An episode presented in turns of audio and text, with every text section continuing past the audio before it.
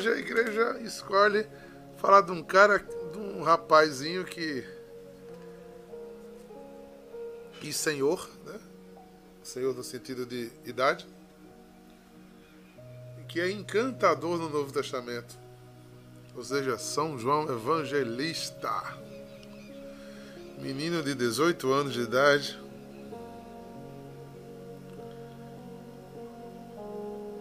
Entre 18 a 16, né? Ele e Tiago ficam nessa dúvida. São Estevão, não. Hoje é São João Evangelista. É... Não sei se tem vários, né? Se você pegar aí o compêndio de todos os santos, porque no Brasil nos é revelado alguns, né? São 40 mil, né? Entre santos e bem-aventurados, então tem muita coisa aí. Em cada dia teria trocentos, né? E tem vários Estevos também, né? Tem outros São Estevos que foram papas. Mas João Evangelista é uma figura muito importante para o Natal. Porque se a gente observar, se o Natal é a festa da revelação de um grande mistério na precariedade da humanidade, João foi um seguidor de Jesus. João Evangelista, eu vou falar muito João Evangelista, João Evangelista, porque o nosso baluarte é João, parece que eu estou falando de João Batista, né? João Evangelista, ele é um jovem, inicialmente um jovem, que faz um processo interessantíssimo com o Senhor. Não sei se vocês lembram como foi o encontro de João com, com Jesus. João escuta falar de João Batista e vai escutá-lo. Menino, olha como Luiz entrou aí toda de boné na cabeça, olha, chiquérrima. Ritmo de férias, né, menina? Olha aí. é... E ele vai ouvir João. E ele vai ouvir João e escuta João escuta o anúncio contundente de João Batista. E algo mexeu no coração daquele jovem, porque quando João Batista aponta e diz: Eis o Cordeiro de Deus que tira o pecado do mundo, João não questiona. E não foi Jesus que foi atrás de João, foi João que foi atrás de e foi atrás de, de Jesus às escondidas. É muito interessante isso. Foi por trás das moitas, tentando ver Jesus. Quantos de nós precisamos ver Jesus? Quanto de nós precisa estar de coração aberto para ver Jesus? Quantos de nós precisamos, como João Evangelista, ter curiosidade de ir atrás de Jesus? Tentar ver para onde ele ia. Tentar observar o que ele estava fazendo ou ia fazer. Porque às vezes a gente fica muito sentadinho no trono, né? Esperando que Deus venha, que Deus venha, que Deus faça, que Deus organize. Mas a gente não dá passos de seguimento. É muito interessante essa espiritualidade a partir de João Evangelista. Ele abre o coração, ele deve ter curado alguma coisa. João deve ter mexido, João Batista deve ter mexido muito profundamente com ele através da palavra de Deus, do anúncio penitencial de João. E aquele menino estava ali mexido, aberto. Quando lhe é anunciado aquilo que ele gostaria de ver, ele não se faz de rogado. Ele vai. Ele vai em busca. E antes de terminar esse pensamento,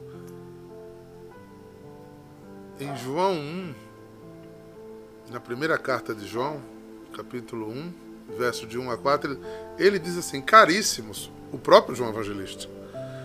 O que era desde o princípio, o que nós ouvimos e vimos com os nossos olhos, o que contemplamos,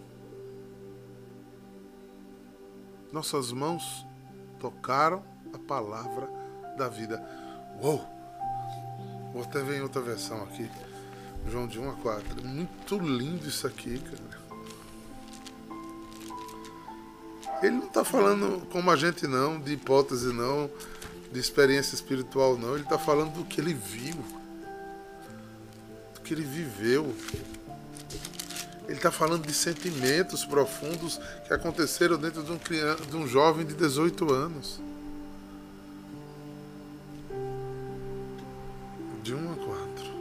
Estamos escrevendo a vocês a respeito da palavra da vida.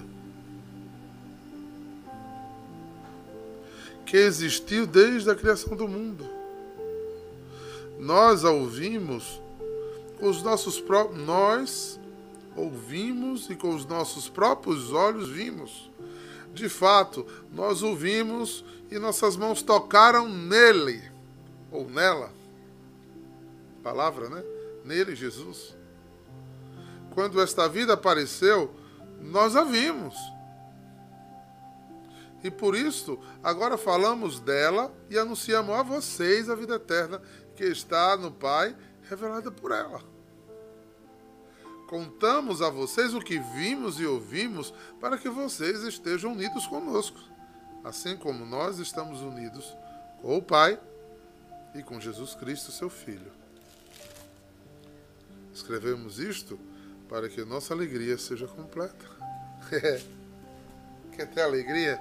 Se encontre com Jesus, criatura. Não tem outro jeito de ter alegria, não. Vá atrás de Jesus. Vá saber onde ele mora, que foi a pergunta que ele fez. Escondido pelas noites, Jesus só, ó, só de butuca nele. Eu imagino a cara de pastel quando ele se virou e disse, o que é que vocês querem? Era ele e Tiago, né?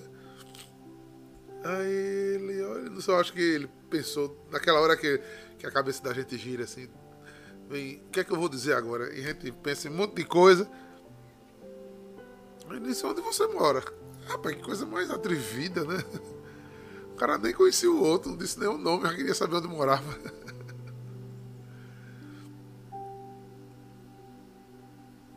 Não conhecia? Ou conhecia?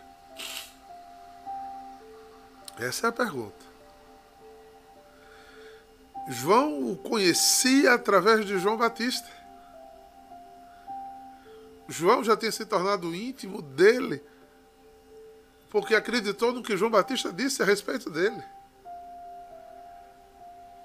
Ele se escondeu, talvez já com a experiência de saber que ele era grande, de sentir o quanto ele era grande. Vocês já pararam para pensar que às vezes as pessoas invertem os papéis? Eu vejo, eu tenho essa sensação. Se eu estiver louco, me diga. Mas às vezes eu tenho a sensação que as pessoas né, vão à adoração, vão a uma palestra, vão à igreja, conversam conosco, às vezes, dizendo assim: olha, me convençam. me convençam. Ó oh Deus, se revele a mim, eu. Você já tiver essa sensação? Então, o cara vai para adoração, você nota, se é homem, fica assim, com os braços cruzados. O que é isso aqui?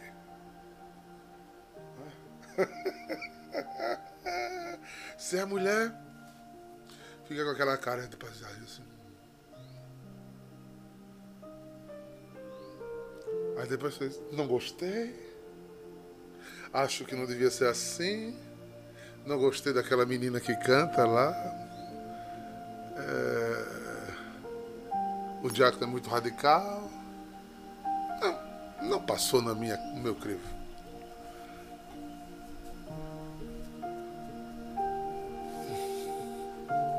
Observe como muitas vezes as pessoas chegam assim. Mas eu vou dizer pior.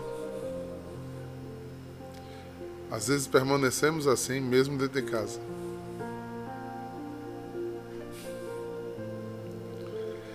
Só seguimos até determinado ponto.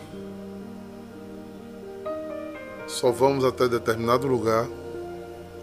Só até, acreditamos até aqui. Não nos deixamos surpreender por mistério. Julgamos quem é que a gente tem que acreditar. Se Neide falar, eu acredito. Se Lara falar, eu não acredito.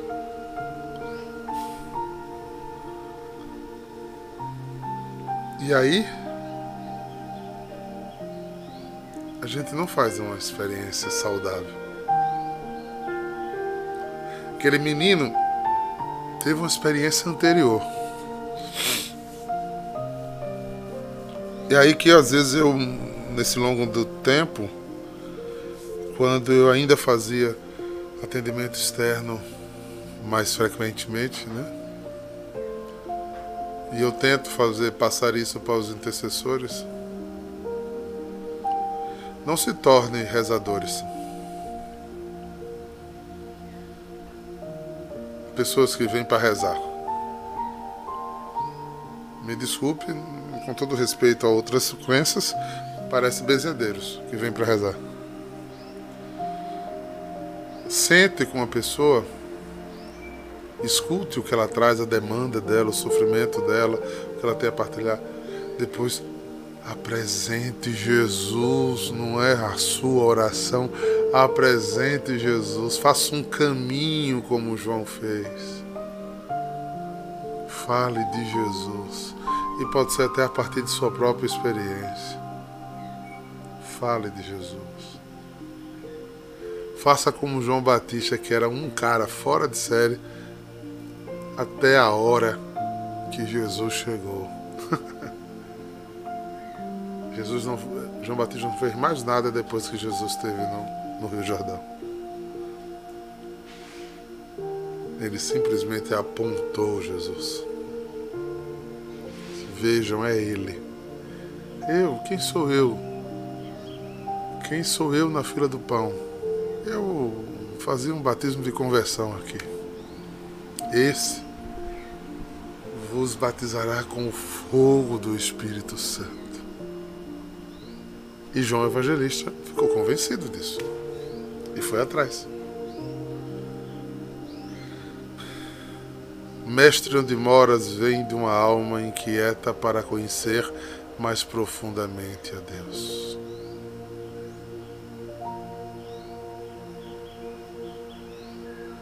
E o que é que Jesus fez com João? O que é que Jesus faz com você e comigo? Coloca para dentro. Vem, menino, entra. Só vou dizer uma coisa a você, menino. Aqui não tem teologia da prosperidade, não, viu? Você não vai pagar dízimo e ganhar prêmios e bônus, não. Olha aqui para essa paisagem. As aves têm seus ninhos, raposas têm suas tocas, mas eu, o filho do homem, não tenho onde reclinar a cabeça. Menino, se você quiser vir me conhecer e saber onde eu moro, saiba que desta terra eu não tenho nada para lhe dar, menino.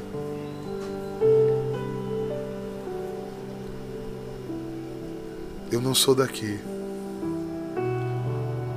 O meu reino não lhe trará glória, menino. Trará cruz.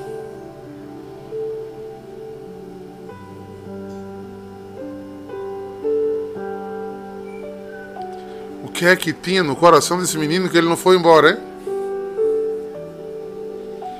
Por que ele não foi embora? porque ele queria conhecer Jesus. O que aquele homem falou de Jesus era suficientemente importante para ele desejar conhecê-lo mais e mais e mais e mais e mais e mais. Eu peço muito e peço sobre vocês também, em nome de Jesus. Que esse Espírito esteja em nós e nos dê palavra tão acertada que ninguém possa refutar, queridos. E que a gente saiba falar dele.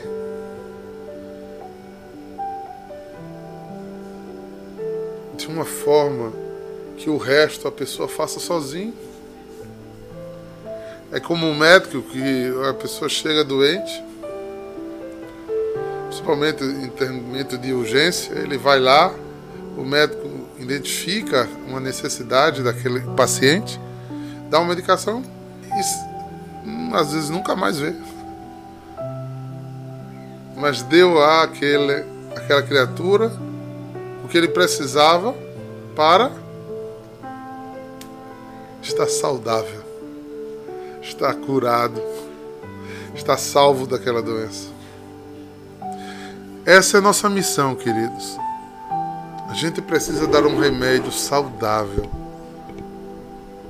compatível, exato, plá, com um bom diagnóstico, indo à ferida e a dor de cada um. Que às vezes a gente fica querendo carregar as pessoas o tempo inteiro nas costas. Até mesmo os paralíticos precisam ter um encontro com Jesus para começar a andar. E às vezes a gente acha que caridade é carregar as pessoas nas costas a vida inteira. Não.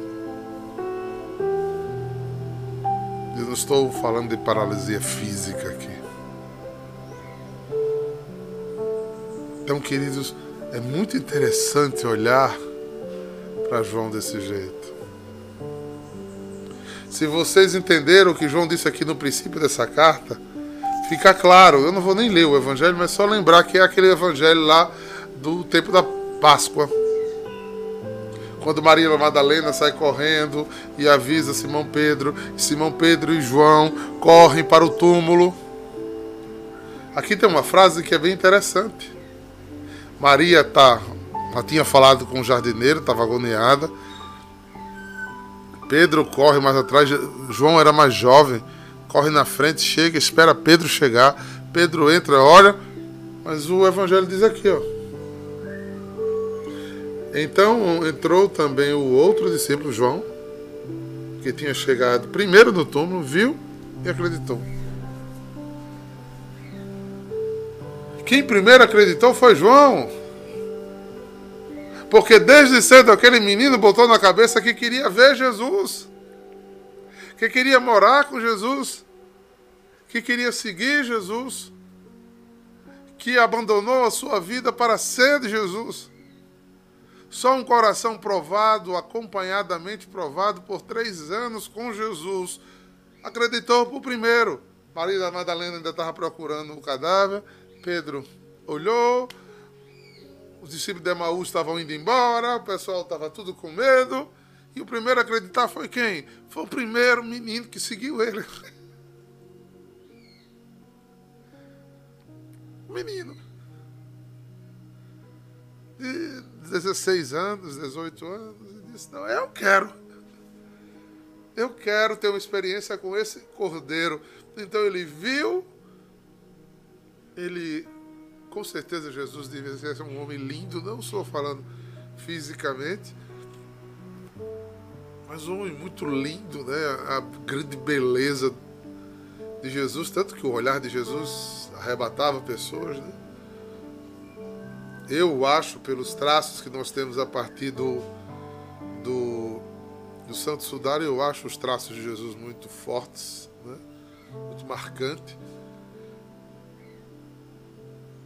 um olhar muito profundo, né? uma, uma coisa que encanta mesmo. De 33 anos, no vigor da idade, 1,86m, ia ser puro músculo. Né? Você vê até pelo retrato do, do corpo do sudário, mas um homem que esculpia pedra, então era puro músculo, né? de voz firme, né, com um olhar profundo, rapaz, o cabo parava a avenida mesmo. E aquele rapaz de 16 anos disse, ai, Maria, é agora. Tendo o coração sido preparado para isso por João Batista. Franzino, mago que vivia comendo no deserto, né? Não devia cheirar muito bem, né? Vestido em pele de camelo.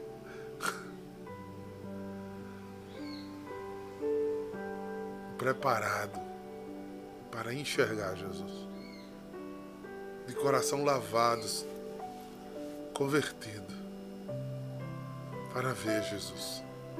E viu passou três anos com ele. Tinha tanta intimidade, tinha tanto espírito paternal entre aquele jovem e aquele homem em Deus, que ele botava a cabeça no, no peito de Jesus. Eu imagino aí, ei, pelo amor de Deus, isso é a minha imaginação. Né? Acho que muitas vezes eles dormiam, né? Nos lugares, né? talvez ele procurasse a canela de Jesus e voltasse a cabeça. Quantas vezes ele deve ter procurado ele de noite e não encontrou, ele estava rezando lá.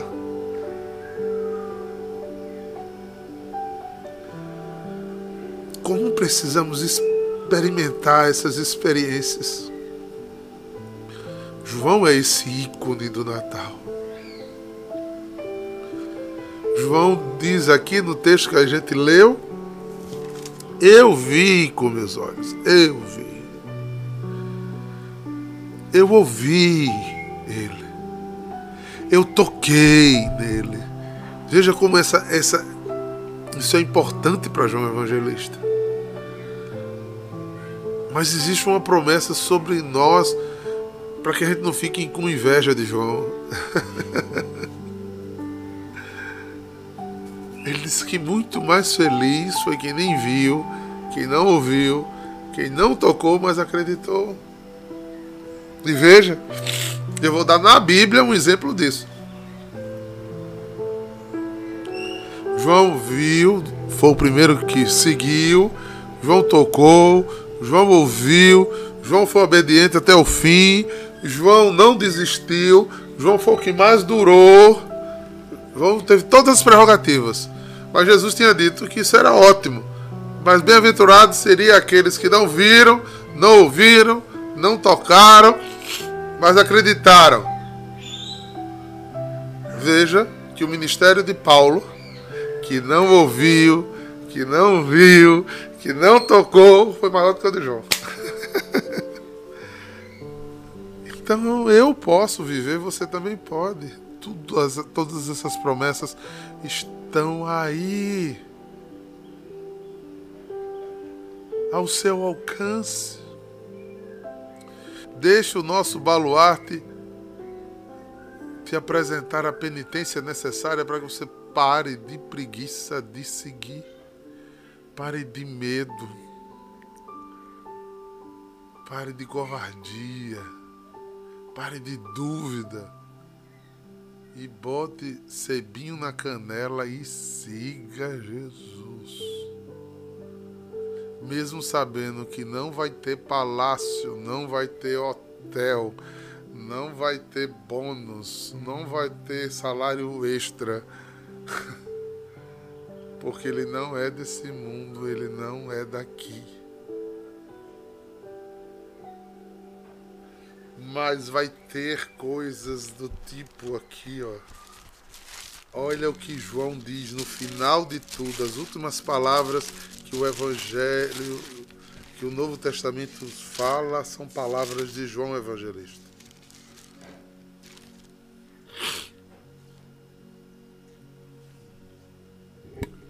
Então o anjo disse: Ah, vocês querem saber qual é, né? Apocalipse 22, versículo 6. É as últimas palavras da Bíblia. João, numa experiência espiritual, aos 93 anos de idade, depois de ter gastado a vida inteira por Jesus Cristo. Ele termina dizendo assim: Então o anjo me disse: Essas palavras são verdadeiras, merecem confiança. O Senhor Deus, que dá o seu Espírito aos profetas, enviou seu anjo para mostrar aos seus servos as coisas que eles precisam precisam acontecer logo. Escutem, diz Jesus. Eu venho logo. Felizes os que observam as palavras proféticas deste livro. Olha João evangelista falando. Eu, João, vi, ouvi todas essas coisas. E quando acabei de ouvir e ver, caí de joelho aos pés do anjo que me mostrou essas coisas e ia adorá-lo. Mas ele me disse: Não faça isso, pois eu sou servo de Deus, assim como são você e seus irmãos, profetas e todas as pessoas que obedecem à palavra deste livro. Adorem a Deus.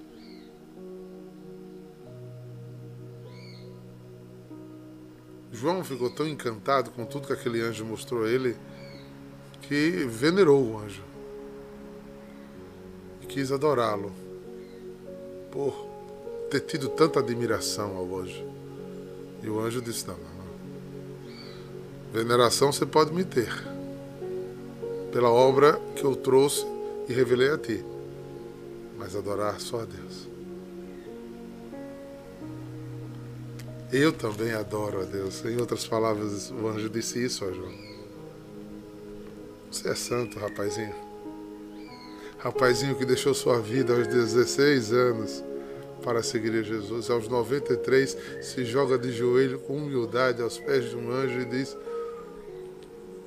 Sou veneravelmente grata a tudo que você me mostrou. Tão humilde que quis adorá-lo. Ele disse: Não, a mim não. Eu adoro esse Deus que você entregou a sua vida como você adora.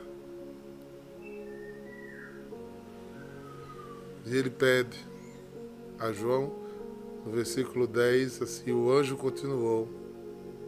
Não faça segredo das palavras proféticas desse livro, pois o tempo de acontecerem essas coisas está perto. Quem é mal, que continue a fazer o mal.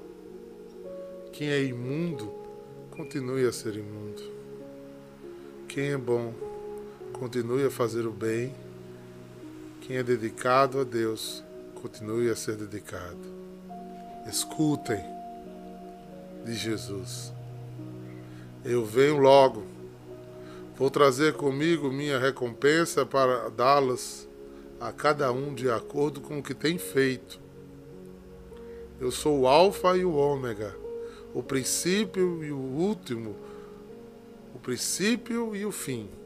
Felizes as pessoas que lavam suas roupas, pois assim terão o direito de comer do fruto da, água, da árvore da vida e entrar na cidade dos seus portões. Por seus portões.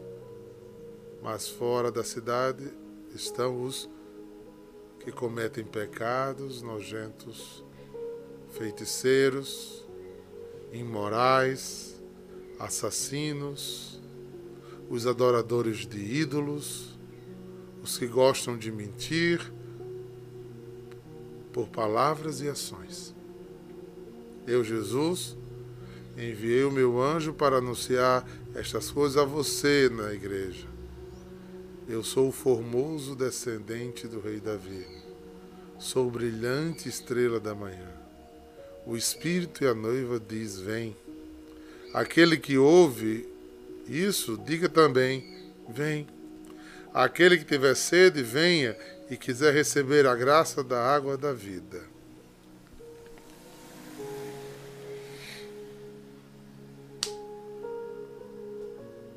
Não tem mais o que dizer, né? Não é encantadora a vida desse homem? Eu fico eu fico impressionado com a grandeza, a fidelidade e a constância perseverante de João Evangelista. Há um céu que começa em cada um de nós. Intercede por nós, São João Evangelista. Um desafio. Que imitando os teus passos a gente chegue aonde Jesus está. Um desejo em seu coração, Deus espera por você.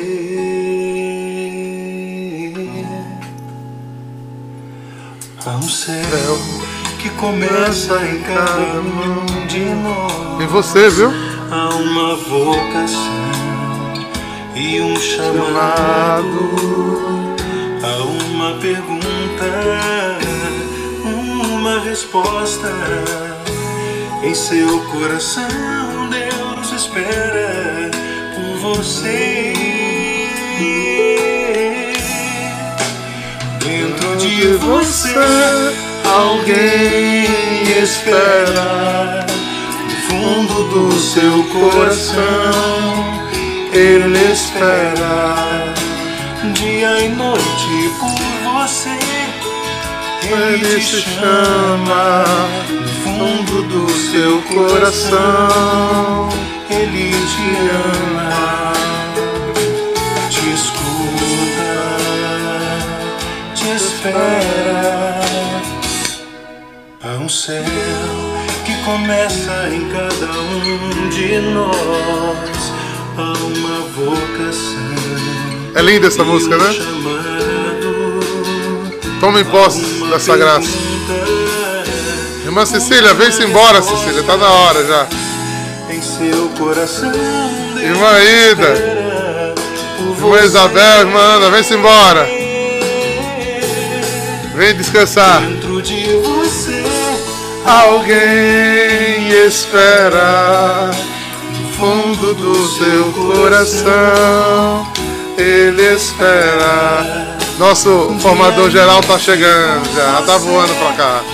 Ele te chama fundo do seu coração. Ele te ama, te escuta, te espera. Que o Senhor Deus derrame sobre tua semana, essa última do ano, graça e bênção, e coragem, muita coragem, de seguir a Jesus, sem medo de nada, e ir até o fim, até onde Ele quiser, entregando-se por inteiro às causas dele, em nome do Pai, do Filho e do Espírito Santo. Shalom!